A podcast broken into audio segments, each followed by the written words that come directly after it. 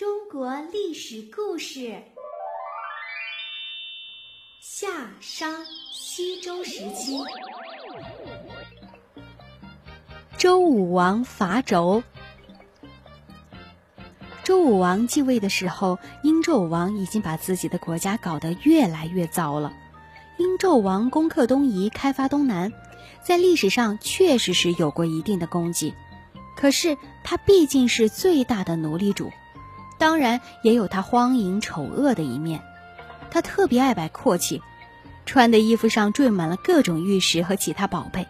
他住的王宫是用玉石做门，黄金做柱，还在宫院里面建造了一座十丈高，也就是相当于二十米的露台，装潢的是富丽堂皇，比起夏桀的瑶台还要阔气得多。他特别喜欢喝酒吃肉，在王宫里设了酒池肉林，尽情的享受。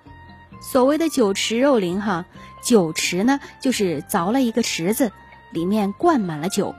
这个酒池非常的大，据说可以在里面划船。肉林呢，就是在酒池的边上竖了很多的木桩子，木桩子上面是挂着烤的香喷喷的肉。纣王和奴隶主贵族们就在酒池边上纵情的酗酒，到肉林里一伸脖子就可以吃到肉。纣王还特别宠爱一个叫做妲己的女人，妲己净出一些坏主意，叫纣王是干了许多伤天害理的事儿。比如，他叫纣王用炮烙的酷刑惩治反对他的人，炮烙呢又叫炮革，就是用炭火呢把铜柱子给烧热，让人呢在铜柱子上爬，掉下来就被下面的火是活活的烧死。殷纣王这样的荒淫残暴，不是没有人规劝他。他有一个异母的哥哥叫微子启，就对纣王说：“现在呀，我们拼命喝酒，败坏了祖先留下来的美德。喝酒呢，使得我们的百姓大臣都做出了偷窃奸邪的事情来。眼看我们的殷朝啊就要灭亡了。”纣王听不进去呀，微子启只好偷偷的离开了他。到别的地方去躲起来。纣王的叔叔比干也好言相劝过纣王，纣王呢却回答说：“我听说圣人的心有七个窍，我倒要看看你的心究竟有几个窟窿。”他居然杀死了比干，剖开肚子取出心来观赏。纣王的堂兄弟箕子也劝过纣王，纣王不但不听，反而把箕子囚禁了起来。这样一来，其他的人再也不敢来规劝纣王了。他们有的是借口有病躲了起来，有的虽然天天上朝，见了纣王却是一言不发。有些太师啊、少师一类的大官，甚至偷偷的拿走了商朝太庙里面的祭器乐器，投奔了周武王。老百姓更是苦透了。纣王建造露台，拉老百姓去服劳役。纣王要喝酒，就把老百姓的口粮是夺了去酿酒；纣王要吃肉，就叫老百姓没日没夜的到深山密林里面去给他猎取野兽。纣王宠爱的妲己喜欢看杀人，就随便的把老百姓是拉去砍头、剁脚、剖肚子。老百姓实在是忍受不下去了，就只好抱着小的，扶着老的，哀嚎哭泣，四处逃亡。商朝的天下被纣王是搞得乌七八糟，再也维持不下去了。这时候，周武王在姜尚的协助下，是做出了进攻商朝的决定。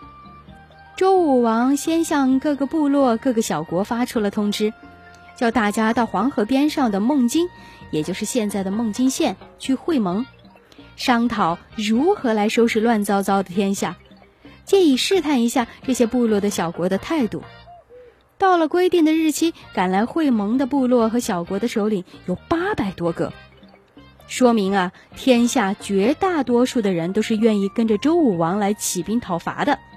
周武王就在会盟大会上宣读了伐纣的宣言，公布了殷纣王的罪恶，宣告了周武王是奉了老天爷的旨意去讨伐殷纣王的。参加会盟的各个部落小国的首领们一致赞同周武王的决定，纷纷表示愿意出兵参加伐纣。但是周武王认为时机还不够成熟，没有马上出兵。周文王死后的第四个春天，周武王出动了三百辆兵车、三千名勇猛的先锋、四万五千名士兵，汇合各部落和小国的支援部队，浩浩荡荡的是从孟津向着商朝的都城朝歌进发。这支讨伐大军前歌后舞，士气旺盛。一路上没有遇到多少抵抗，就到了离朝歌只有七十里路的牧野这个地方。在牧野，周武王正式竖起了伐纣的大旗，当众誓师。他在誓言中隶属殷纣王腐败荒淫、恶劣残暴的种种罪恶。他说：“现在殷纣王昏庸极了，不祭祀祖宗，不理国家大事，连自己的堂兄弟、兄弟、叔叔的话都不听了。”相反的，那些从四面八方逃来的坏人和罪犯，他却是大量的收容，让他们做官，用他们来残害老百姓。现在我代表老天爷来除惩殷纣王，希望大家勇敢作战，消灭顽抗的敌人，不要杀害来投降的敌人。谁努力作战就给予奖励，谁怕死后退就严厉惩罚。誓师完毕之后，就挥动旗帜。驱动兵车向商军进攻。这时候啊，殷纣王正带着他心爱的妲己和宠臣，在露台上欣赏歌舞、喝酒吃肉。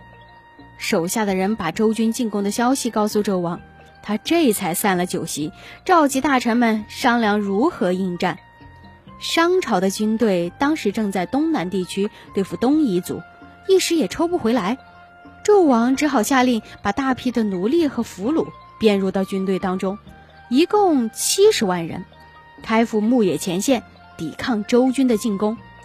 这就是著名的牧野之战。牧野之战呢，是我国古代史上规模空前的一场大战。论人数，周武王的伐纣大军一共只有六七万人，而殷纣王这边呢，却有七十万人。可是论士气，周武王的伐纣大军是同仇敌忾。都下了决心要把这个殷纣王给推翻，而殷纣王的军队呢，本来就是奴隶和俘虏，他们早就恨透了殷纣王了，哪里肯替殷纣王卖命啊？周军是呐喊着，勇猛地向殷军冲了过去。殷军士兵呢，不但不抵抗，而且在阵前是纷纷起义，掉头割毛，和周军一起来杀向殷纣王。殷纣王一看是大事不妙啊！赶快逃回了朝歌城里，跟着他的只有百来十人了。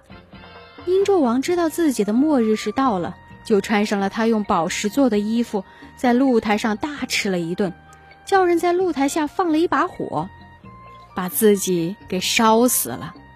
周武王听说殷纣王在露台自焚，就带着伐纣大军是冲进朝歌。